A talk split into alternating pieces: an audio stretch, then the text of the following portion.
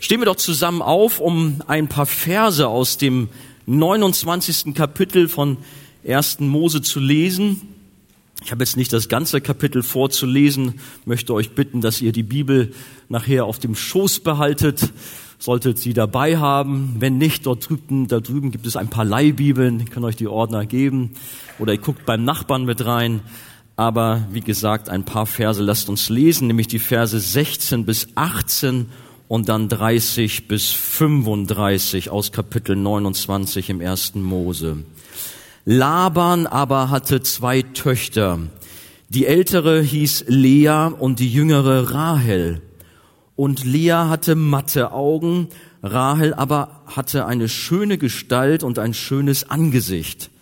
Und Jakob liebte Rahel. Und so sprach er, ich will dir sieben Jahre lang dienen um Rahel, deine jüngere Tochter.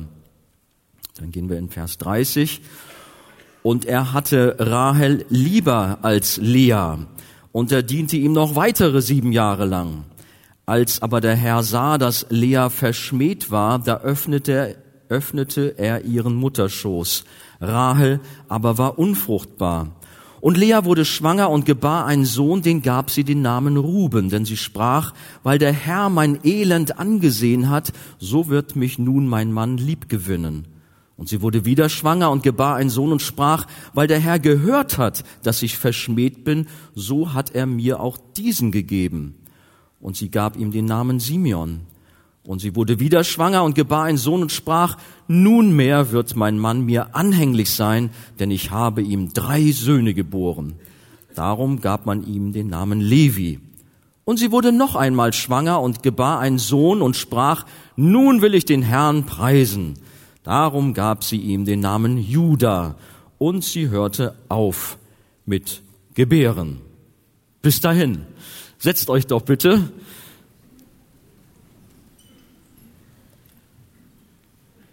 Das ist eine interessante Geschichte, ja?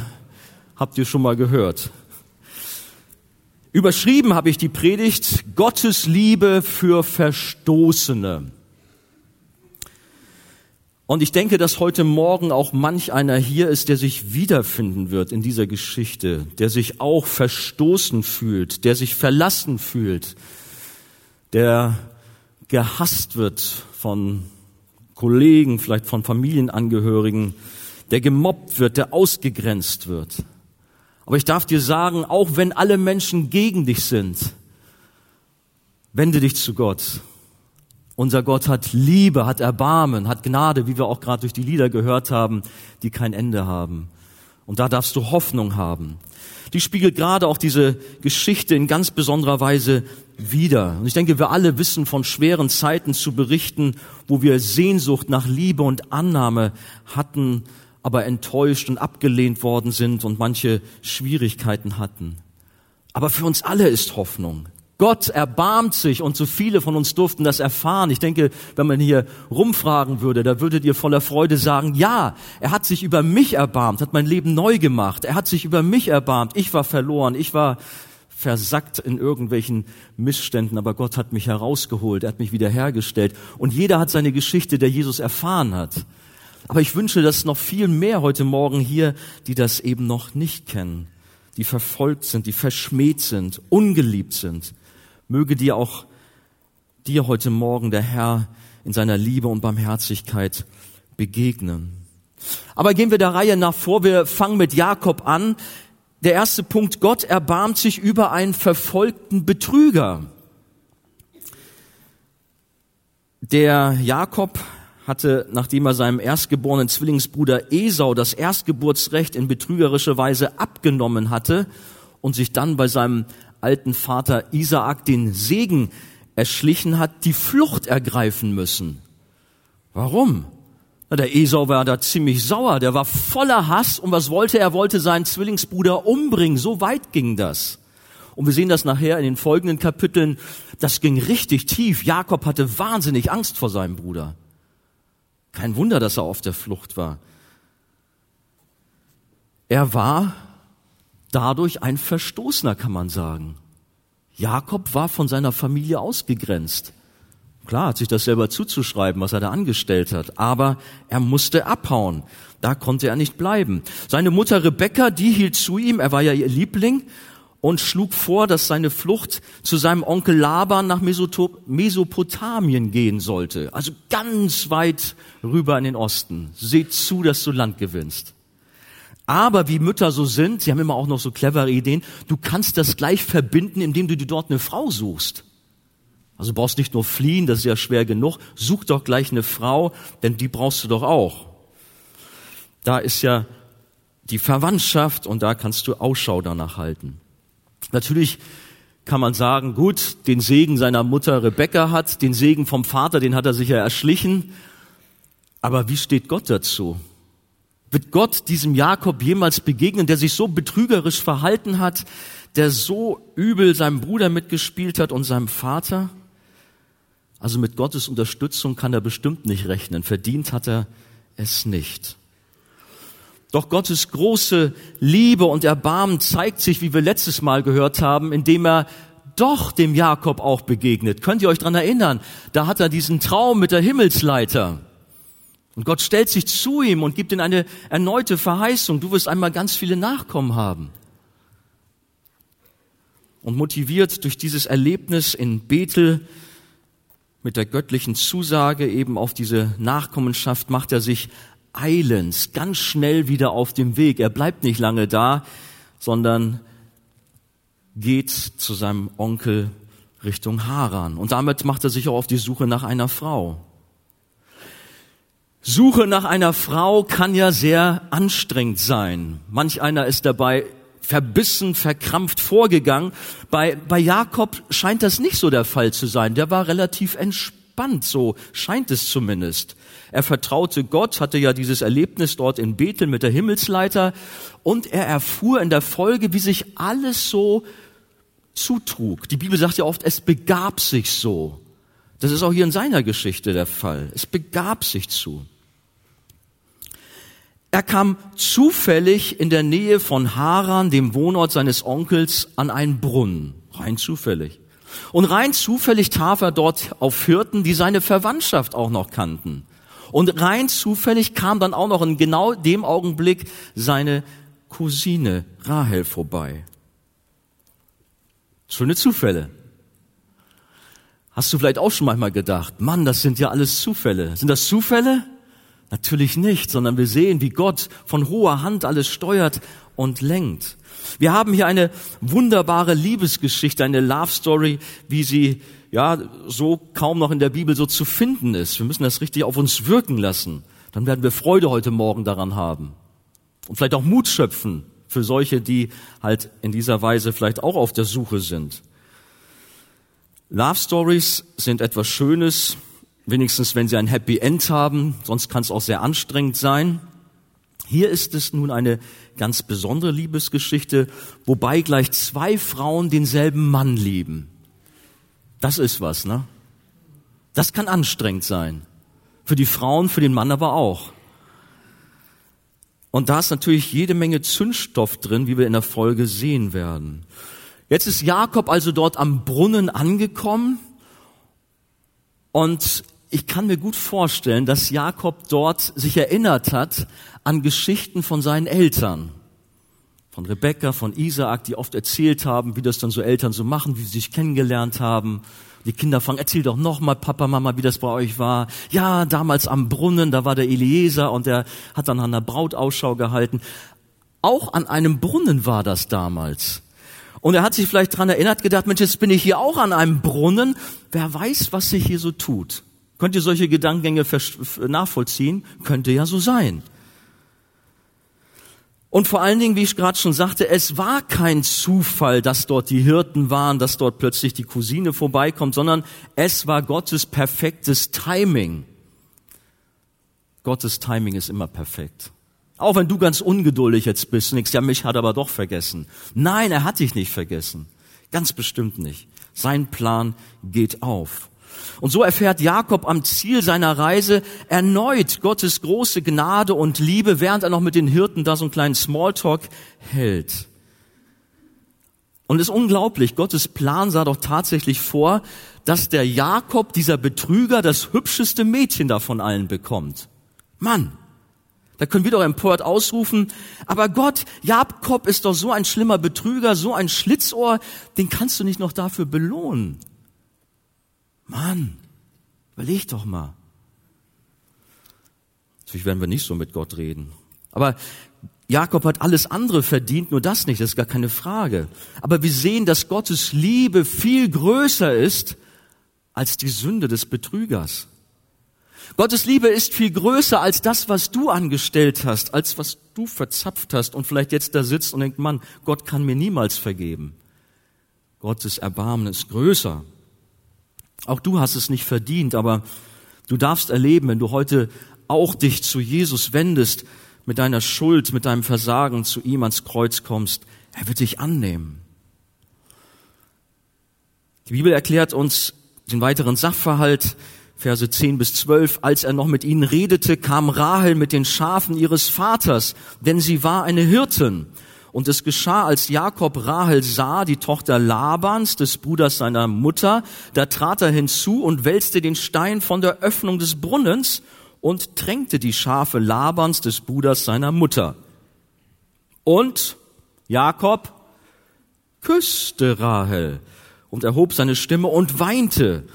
Da sagte Jakob der Rahel, dass er der Bruder ihres Vaters und der Sohn der Rebekka sei. Da lief sie und sagte es ihrem Vater. Jetzt wird's romantisch. Ah, da ist er am Brunnen und plötzlich kommt die Traumfrau vorbei, er traut seinen Augen kaum. Mann, wie das alles ganz geschmeidig hier läuft, ist ja klasse. Und dann der erste Kuss auch noch hier so. Hm? Wobei, da muss man sagen, das war ein Kuss der Begrüßung. In Frankreich auch so links, rechts, oder könnt ihr euch dran erinnern, so alte Archaner, der Samuel Peterschmidt, der mal hier gepredigt hat, der hat mir gezeigt, nicht links, rechts, Andi, komm her, hat er gesagt, voll auf den Mund. Das war aber dann nicht französische Sitte. Ich glaube, das ist mehr so russische Sitte, glaube ich. Kann das sein? Wie auch immer.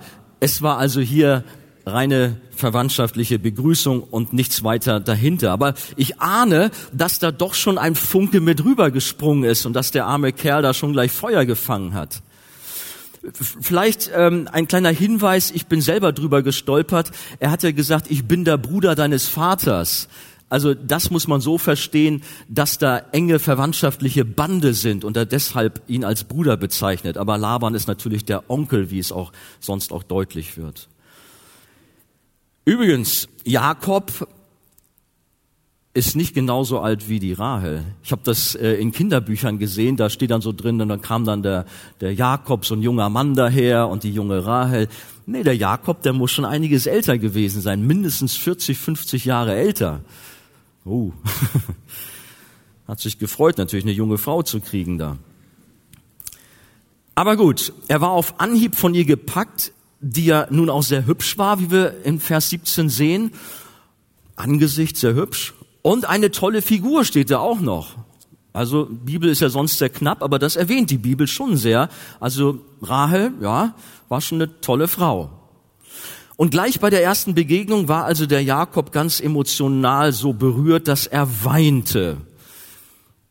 Gut, wie gesagt, vielleicht war er sehr berührt von ihr, mag schon sein, aber ich denke auch, dass hier diese Berührung auch besonders kommt, weil er sieht, Gott ist da. Er führt, er leitet mich. Er hat mich nicht verstoßen, nicht verlassen. Er ist da. Ich bin ein Schlitzohr gewesen, ja.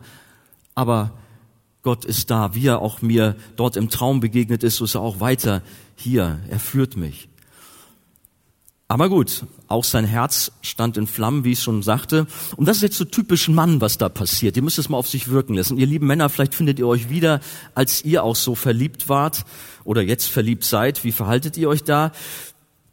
Der geht so richtig gleich ran nicht so bei der Rahel gleich, aber er wird aktiv. Schaut mal, er, er wälzt da gleich den schweren Stein von der Öffnung des Brunnens und dann nahm er das Tränken der Herde von Rahel bzw. von Laban da gleich in die Hand. Normalerweise hat's ja geheißen, haben die Hirten gesagt, nee, du musst erst mal warten, bis alle anderen Hirten da sind und die Herden und erst dann wird der Stein weggenommen. Vielleicht war da auch zu schwer. Aber Jakob hat gesagt, komm, da zeige ich mal da Rahel hier, das kriege ich doch alleine hin und ich mach das hier schon. Ha? So machen das die Männer manchmal. Wollen ja Pluspunkte sammeln. Und hier in dem Fall auch noch Pluspunkte sammeln gleich bei der Familie, bei Laban. Das ist ja seine Herde. Ihr lieben Eltern, wenn ein junger Mann kommt und euer Auto waschen möchte oder den Rasen mähen, dann wisst ihr, er hat auf eure Tochter abgesehen. Ja? Ihr jungen Männer, die ihr noch ledig seid, bei mir reicht es aber nicht Rasenmähen und Auto waschen. Bei mir müsst ihr gleich das ganze Haus renovieren. Okay? Der Jakob, der sah in Rahel die Erfüllung für die Verheißung Gottes und seiner Sehnsüchte. Er hatte das tatsächlich nicht einfach gehabt. Sein Vater Isaak, der hatte seine Liebe ihm vorenthalten und sie seinem Bruder Esau geschenkt. Und seine geliebte Mutter Rebekka, ja, die war nun weit weg.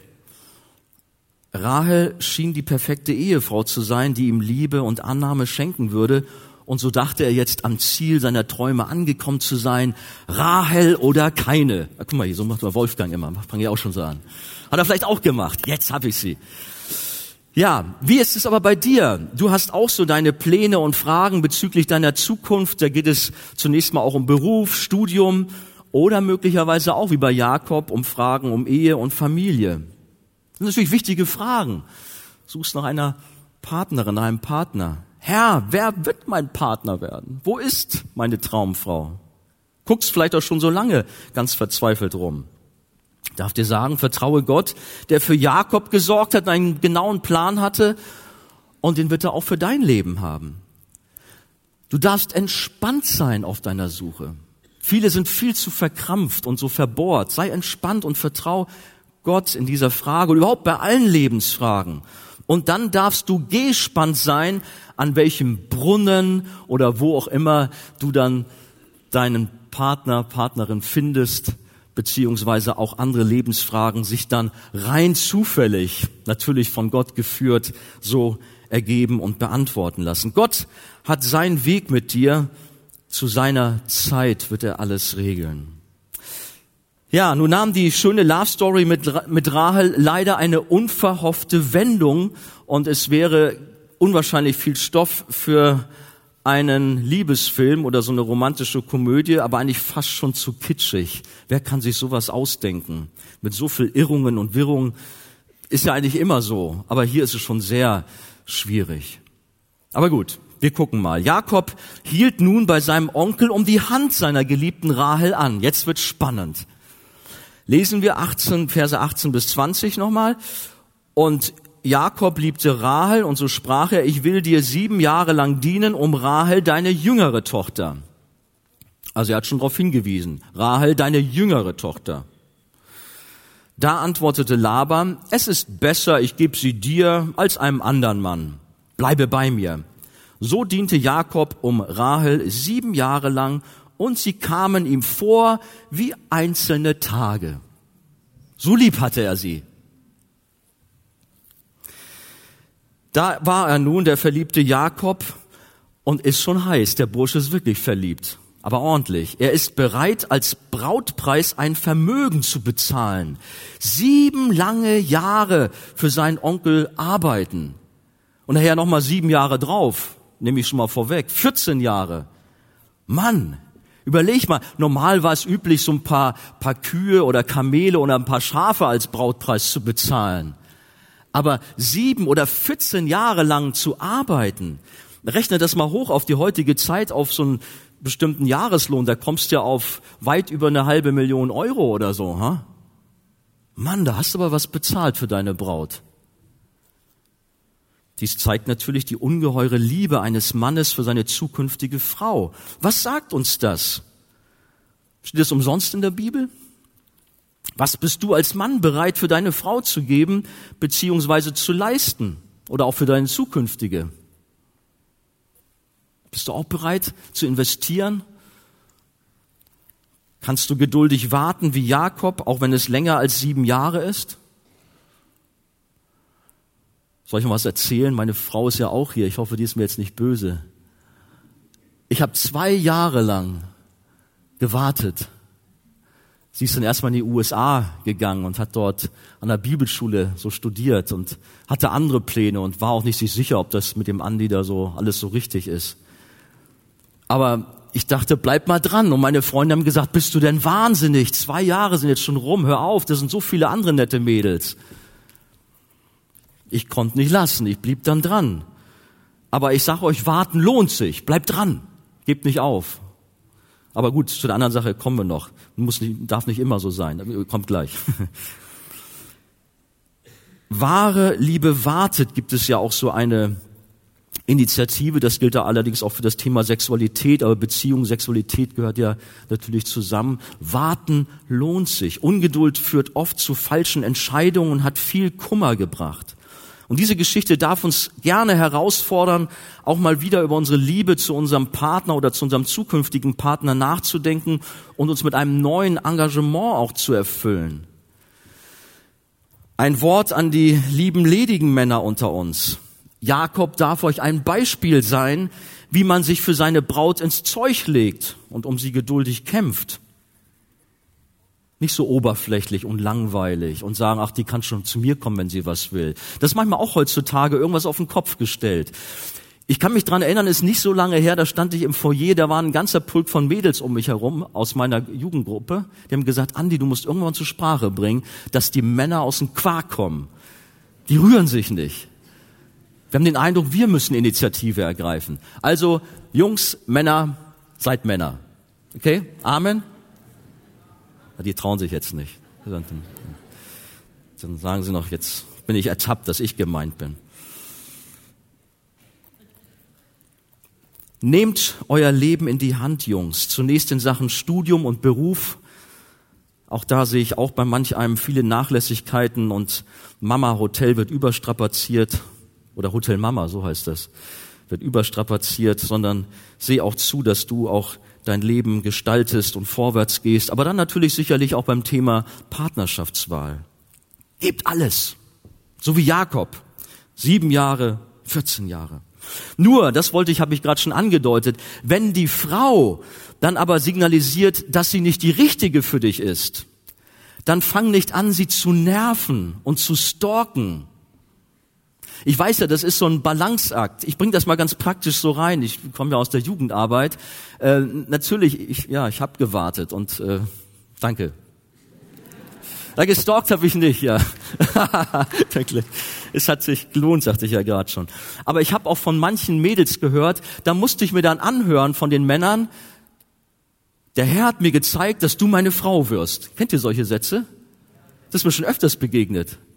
Oder haben die Mädels dann gesagt, mir hat das der Herr aber nicht gezeigt und hoffentlich wird er das auch nicht zeigen. Hat er auch nicht. In einem Fall, war nicht hier in Hamburg, das war in Frankfurt, da ist sogar das Mädchen so erschrocken gewesen von so einem ganz unflätigen jungen Mann, dass sie ihm eine Ohrfeige gegeben hat. Der ist so fromm vorgegangen und hat sie so gestalkt und genervt. Naja, gut, aber ihr versteht, das muss natürlich auch in den richtigen Maßen sein. Also wenn ihr merkt, das ist nicht dran, dann, ihr lieben Männer, kommt auch mit einem Nein oder auch ihr lieben Frauen mit einem Nein auch dann zur Ruhe. Jakob hatte sich für Rahel entschieden und gab aber alles. Und die sieben Jahre vergingen wie im Flug aufgrund der Liebe und der Vorfreude auf die Ehe. Sieben Jahre. Und es kam ihm vor wie so einzelne Tage. Mann, der ist ja unter Feuer. Ha? Der Anblick von Rahel war ihm jedes Mal ein Motivationsschub, wenn er sie getroffen hatte bei den Herden oder wo auch immer und mit, ihr gesprochen hat. Sein Herz, das fing an zu brennen. Er war ganz aufgeregt. Mensch, jetzt hat er vielleicht so ein Maßband gehabt wie bei der Bundeswehr, jetzt nur noch so und so viele Tage und wieder ein Tag weniger. Aber wie gesagt, die Zeit ging wie im Flug.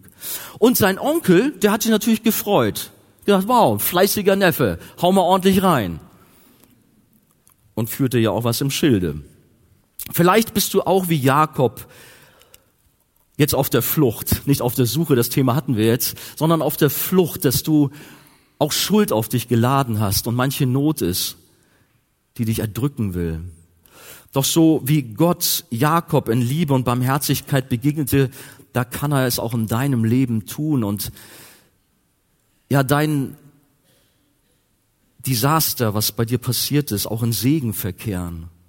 Jakob war ein Schlitzohr, ein Betrüger. Sein Bruder hat ihn nach dem Leben getrachtet, aber wir sehen, wie Gott Erbarmen und Liebe hatte. Ich denke, auch in deinem Leben kann sich das doch verkehren. Wende dich zu Jesus, vertraue ihm dein Leben an.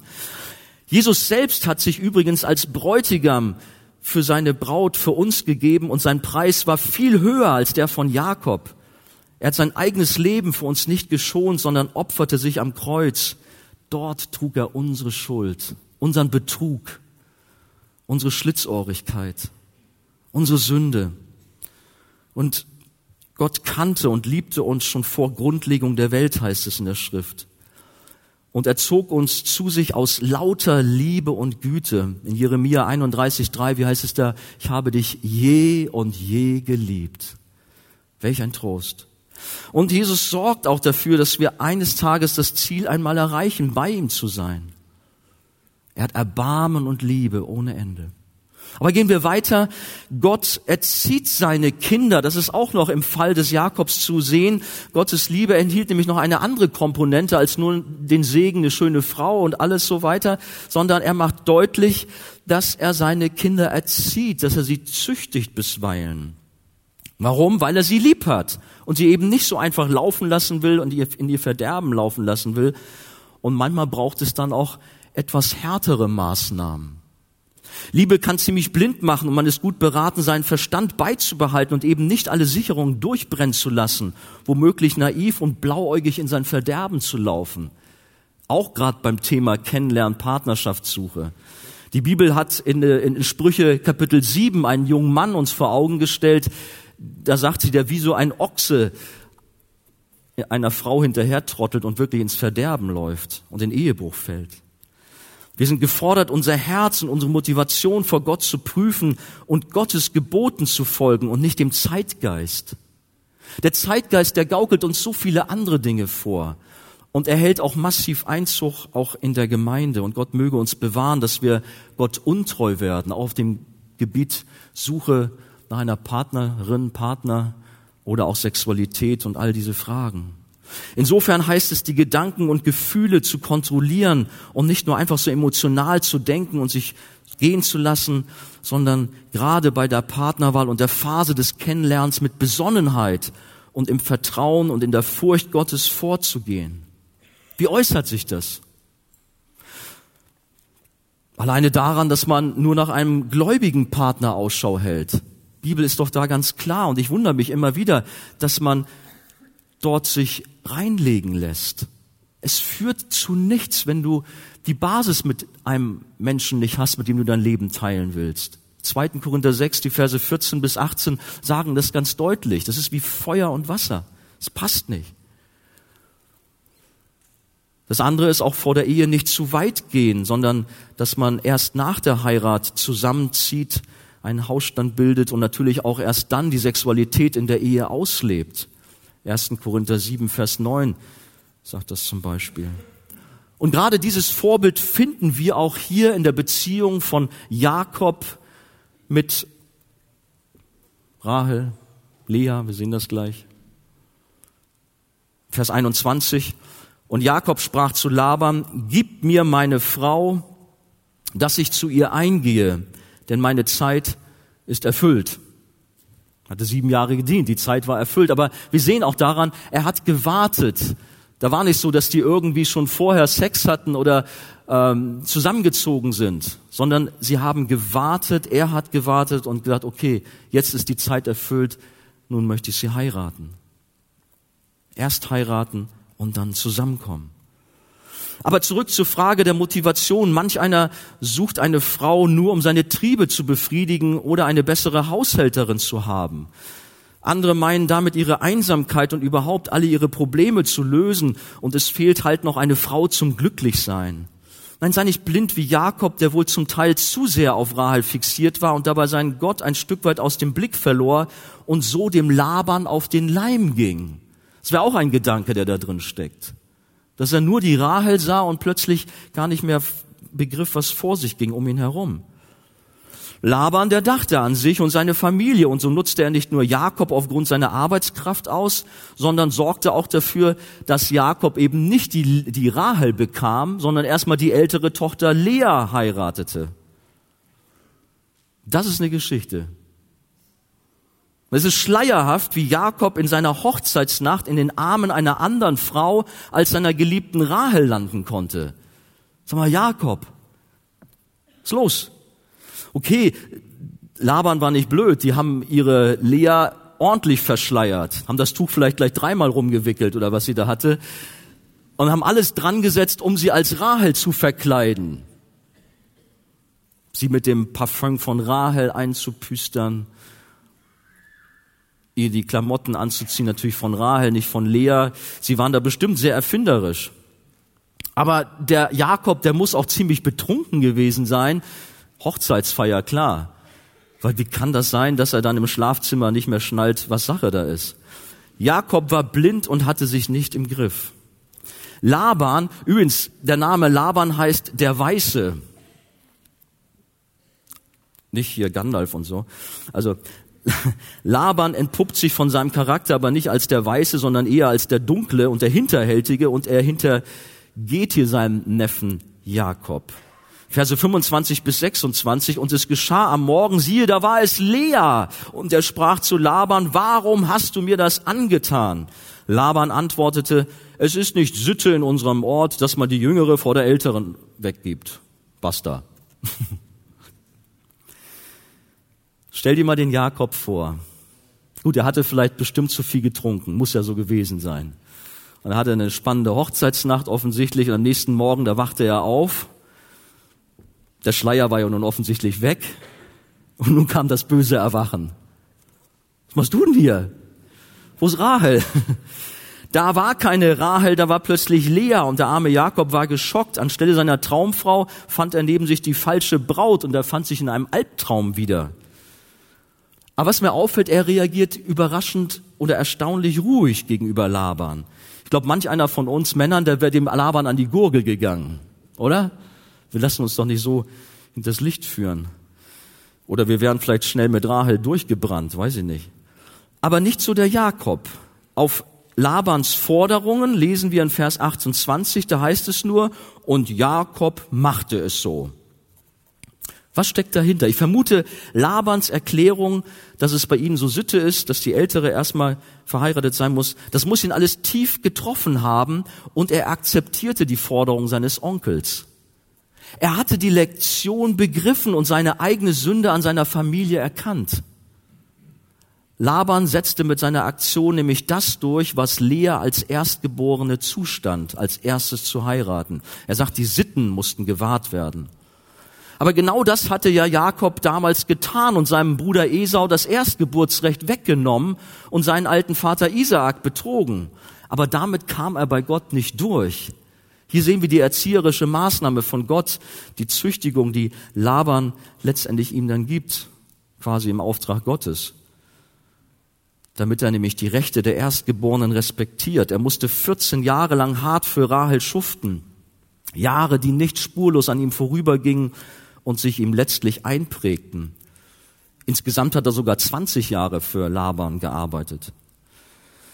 Das finden wir in 1. Mose 31, Vers 38. Er hat eine Lektion gelernt. Jakob säte durch seinen Betrug an Esau Wind und erntete durch den Betrug Labans an sich selbst Sturm, wie es in Hosea 8, Vers 7 heißt. So wie Jakob sich als Esau verkleidete und Isaak täuschte, so hatte man Lea verkleidet, so dass er sie für Rahel hielt. Was der Mensch sät, das wird er ernten. Das kennen wir, Galater 6, Vers 7. Und ich denke, das Ganze gilt auch für uns und wir können daraus lernen, und auch wir alle haben unsere Labans in unserem Leben, die uns begegnen und uns mitunter hart rannehmen, sodass wir zu, Be zu Besinnung kommen und unsere Sünden und falschen Wege erkennen. Weißt du, wer das ist? Gut, das heißt ja nicht labern. Aber das sind Freunde in deinem Leben. Das ist vielleicht dein Chef, der dir immer in die Quere kommt. Aber das sind alles Menschen, die Gott dir in die Quere stellt, um dich zu erziehen, um an deinem Charakter zu arbeiten. Diese Mittel zur Heiligung, um Jesus in der Nachfolger ähnlicher zu werden, geschehen jedoch stets aus Liebe zu unserem Besten Unser Gott will uns nicht fertig machen und ärgern, sondern er meint es gut mit uns, sodass wir in unserem Leben vorankommen.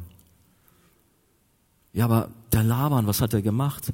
Ja gut, das soll nicht heißen, dass das Verhalten Labans in Ordnung war. Nein, sein Betrug ist genauso zu verurteilen wie der des Jakob an Esau. Aber was wir hier sehen können, dass letztlich Gottes Plan, seine Souveränität über allem steht und er alles nach seinem Willen zum Guten nutzt. Hatten wir vorhin auch in einem Lied von der kleinen Gruppe. Das gilt sehr wohl für den durch Betrug erworbenen Erstgeburtssegen bei Jakob, denn bei dem Traum der Himmelsleiter, da sehen wir, es ist schon Gottes Plan, mit Jakob eben in der Segenslinie voranzuschreiten und eben nicht mit Esau. Da ist nichts schiefgegangen. Gleiches gilt auch für die Ehe von Jakob mit Lea, wozu wir gleich noch kommen werden.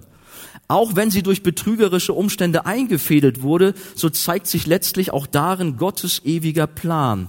Die Umstände und Situationen, in denen wir uns befinden, sind kein Zufall sondern Gottes Wege, um mit uns und der Welt zum Ziel zu kommen.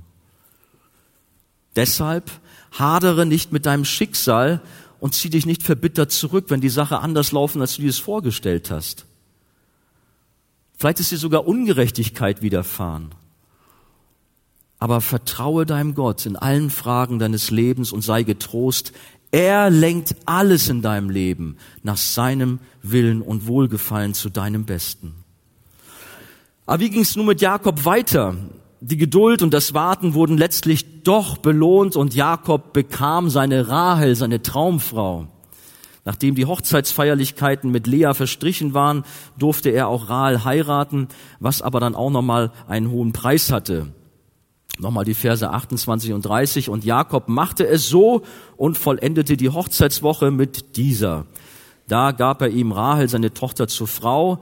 So ging er auch zu Rahel ein und er hatte Rahel lieber als Lea und er diente ihm noch weitere sieben Jahre lang. So die Bibel dazu. Jakob hatte lange auf Rahel warten und viel investieren müssen, aber es hatte sich gelohnt. Sie hatten eine glückliche Ehe. Wir werden zwar auch in den nächsten Kapiteln sehen, es gab sicherlich da auch Schwierigkeiten, aber insgesamt, wenn man die Ehe von Rahel und Jakob untersucht, doch da war eine ganz tiefe innige Herzensbeziehung. Als Jakob zum Beispiel kurz vor seinem Tod seinen Lieblingssohn Josef, der übrigens aus der Ehe mit Rahel hervorging, segnete, da sah er offensichtlich Rahel in ihm. Da wird es dann ganz romantisch. Jakob, der alte Jakob, fast 147 Jahre ist er da wohl alt, erinnert sich an seine liebe Rahel. Seine Liebe war dauerhaft, sie war fest in seinem Herzen verankert. Jakob hatte eine große Familie und seine Kinder waren Zeichen der Liebe Gottes in seinem Leben. Als er später seinem Bruder Esau begegnete, da erklärte er, es sind die Kinder, mit denen Gott deinen Knecht begnadigt hat. Interessant. Dieser Betrüger, der doch eigentlich alles verdient hätte, nur vielleicht keine Gnade, würde man sagen. Aber Gottes Liebe, sein Erbarmen war größer und er hat eben doch Gnade bekommen. Und es äußerte sich gerade auch durch seine Familie, durch seine Kinder. Gott hatte sich über einen, einen Verstoßenen erbarmt. Aber dann kommen wir noch zu Lea. Gott erbarmt sich über eine ungeliebte Frau. Gott hat sich über den Betrüger Jakob erbarmt und gleiches erfährt nun auch Lea als Verschmähte, als Ungeliebte. Sie hatte es offensichtlich schwer, einen Mann zu finden, denn sie war aufgrund ihres unvorteilhaften Aussehens etwas gehandicapt. Die Bibel ist jetzt hier nicht so deutlich. Sie sagt, Lea hatte matte Augen. Was heißt nur matte Augen? Konnte sie nicht richtig gucken? Hatte sie solche Glasbausteine vor der Nase? Äh, gut, Brillen gab's noch nicht. Oder war sie da so ein bisschen gehandicapt? Ich vermute mal, dass dieser Ausdruck matte Augen insgesamt dafür steht, dass sie eine blasse Erscheinung war. Ich will ja nicht sagen, dass sie hässlich war, aber die schönste war sie bestimmt dann doch nicht. Also da waren die beiden Schwestern und natürlich die Rahel stach davor und die Lea, da guckte keiner so richtig hin. Man sprach von der Rahel. Dann haben die Eltern auch noch die Namen so wunderschön vergeben. Das ist ja auch noch sowas. Wie kann man nur Lea heißt übersetzt Kuh. Ja, Rahel Mutterschaf. Ist dann schon vielleicht ein bisschen netter so, dass dann darin die Verheißung auf Mutter, Schaf und so weiter. Aber gut. Auf jeden Fall war Laban froh, dass er seine ältere Tochter, die niemand haben wollte, bei dem Jakob unterbringen konnte und dazu dann noch so einen super Brautpreis erzielen konnte. War doch clever, der Junge. Okay. Jakob hatte nun nach siebenjähriger harter Arbeitszeit gleich zwei Frauen. Wobei er nur die eine, die Rahel liebte und Lea, die ältere Schwester, die ließ er links liegen. Und manche Übersetzungen, die sprechen sogar davon, dass er sie hasste. Nun stand die Lea ja schon immer im Schatten der hübschen Schwester und hatte nun auch bei Jakob das Nachsehen. Sie hatte es nicht leicht. Und ich denke, es war für sie bestimmt eine Qual, Tag für Tag mit anzusehen, wie Jakob fröhlich von der Arbeit kam und sich nicht in ihre Arme warf, sondern in die ihrer Schwester. Wie muss sie sich gefühlt haben? Was für Verletzung, was für Schmerz war in ihr? Sie hatte zwar in der Folge auch immer mal wieder Zugang zum Körper ihres Mannes, der mit ihr schlief, aber der Zugang zu seiner Seele, zu seinem Herzen blieb ihr verwehrt, denn er liebte eine andere. Sie war die Verschmähte und ihr Leben, ihr Leben blieb leer und traurig. Ich denke, wir können uns alle vorstellen, wie sie verzweifelt war. Aber dies wiederum, das berührte das Herz Gottes so sehr, dass er Lea besonders segnete. Und das ist etwas, was natürlich auch für uns ein Trost ist, die wir auch verschmäht sind, die wir auch gemobbt werden, die wir ausgegrenzt werden und wir uns auch wie Lea fühlen. Vers 31, als aber der Herr sah, dass Lea verschmäht war, da öffnete er ihren Mutterschoß, Rahel aber war unfruchtbar. Lea fand in ihren Gott Halt und Hoffnung, was durch die Namensgebung ihrer ersten vier Söhne sehr deutlich wird. Ruben, das heißt, seht ein Sohn, ihr Erstgeborener, da sagte sie, der Herr hat mein Elend gesehen. Ja, der Herr hat das Elend gesehen, aber Jakob hatte nur Augen für Rahel und hat sich nicht um sie gekümmert. Beim zweiten Sohn Simon, das heißt, der Herr hat gehört, da hat sie gesagt, der Herr hat von meiner Verschmähung gehört. Der Herr schon. Aber Jakob hat ihr nie sein Ohr geliehen, hat sich nie für ihre Sorgen interessiert. Dann kam Levi, das heißt Zuwendung. Und Lea hatte Hoffnung und Trost. Nun wird mein Mann mir anhänglich sein. Leider war das nicht so. Sie berief sich immer wieder auf ihren Gott, bei dem sie sich in seiner Hand geborgen wusste, und schließlich kam der vierte Sohn zur Welt und sie nannte ihn Judah. Was heißt das? Gottlob. Sie ist zur Ruhe gekommen, muss man daraus entnehmen. Sie jubelte, nun will ich dem Herrn preisen. Der Herr hat ihr Herz berührt und ihr Trost und Frieden geschenkt. Gottes Gnade bescherte ihr einen großen Kindersegen, der in der damaligen Zeit für eine Frau von ganz großer Bedeutung war und ihr Anerkennung und Wertschätzung einbrachte. Und sie zeigte dafür Gott ihre Dankbarkeit. Sie setzte ihr Vertrauen, ihre Hoffnung nicht mehr in ihren Mann Jakob, sondern schließlich alleine auf ihren Gott, der sie nicht im Stich ließ, sondern der sie annahm und ihr trotz der Nöte ein erfülltes Leben hatte. Gott nimmt sich der Schwachen an, der Menschen, die vor der Welt nichts gelten, die verstoßen, die verschmäht sind. 1. Korinther 1, die Verse 27 bis 29 heißt es, sondern das Törichte der Welt hat Gott erwählt, um die Weisen zu Schanden zu machen. Und das Schwache der Welt hat Gott erwählt, um das Starke zu Schanden zu machen. Und das Unedle der Welt und das Verachtete hat Gott erwählt. Und das, was nichts ist, damit er zunichte mache, was etwas ist, damit sich vor ihm kein Fleisch rühme. Hey, das gilt dir, der du so kaputt und am Ende bist ein Trost, eine Ermutigung. Gott sieht und hört deinen Kummer und hat dich nicht vergessen. Menschen, die mögen dich verletzt haben, die haben sich auf, sind auf dir rumgetrampelt förmlich, haben dich kaputt gemacht, haben dich gemobbt und abgelehnt. Und keiner interessiert sich vielleicht für dich, aber Gott ist, berührt es. Er sieht dich, er hört dich. Resigniere nicht, sondern komm mit deiner Not zu deinem Schöpfer. Er wird dir begegnen und dich zu seiner Ehre gebrauchen, so wie es Lea in einzigartiger Weise widerfuhr. Wie hat er sie gebraucht? Und das ist das, was jetzt ganz besonders auch hier noch herausleuchtet, das Evangelium von unserem Herrn Jesus. Ihr Sohn Judah war von Gott ein besonderes auserwähltes Kind. In 1. Mose 49, die Verse 9 bis 12, lesen wir von den Eigenschaften Judas und seiner Nachkommen. Er ist wie ein Löwe. Er hat das Zepter und den Herrscherstab. Ist hier vom Juda eigentlich die Rede? Nein, hier ist letztendlich der Messias gemeint, Jesus, der Sohn Gottes, der aus dem Hause Davids, aus dem Stamm Juda hervorkam und der Retter dieser Welt ist. Er war der Same einer Frau und sollte der Schlange, nämlich Satan, den Kopf zertreten, wie es in 1. Mose 3,15 heißt, was dann später am Kreuz geschah. Jesus ist der König der Könige, der in Ewigkeit herrscht. Was für ein Privileg für Lea, die sich zu einer der Stammmütter von Jesus zählen darf. Sehen wir das Erbarmen und die Liebe Gottes im Leben von Lea? Er ließ ihr so eine große Ehre zuteil werden. Als der Sohn Gottes auf die Erde kam, da war er nämlich wirklich ein Nachfahre Leas, denn man lehnte ihn ab, die Seinen nahmen ihn nicht auf, sein Geburtsort war ein stinkender Stall und der Prophet Jesaja beschreibt ihn als kümmerlichen Spross auf dürrem Erdreich. Und weiter heißt es in Jesaja, er hatte keine Gestalt und keine Pracht. Wir sahen ihn, aber sein Anblick gefiel uns nicht. Verachtet war er und verlassen von den Menschen. Und am Ende seines Lebens wurde er von allen im Stich gelassen. Seine engsten Freunde verrieten ihn, verleugneten ihn, liefen weg. Und am Kreuz rief unser Herr aus, mein Gott, mein Gott, warum hast du mich verlassen?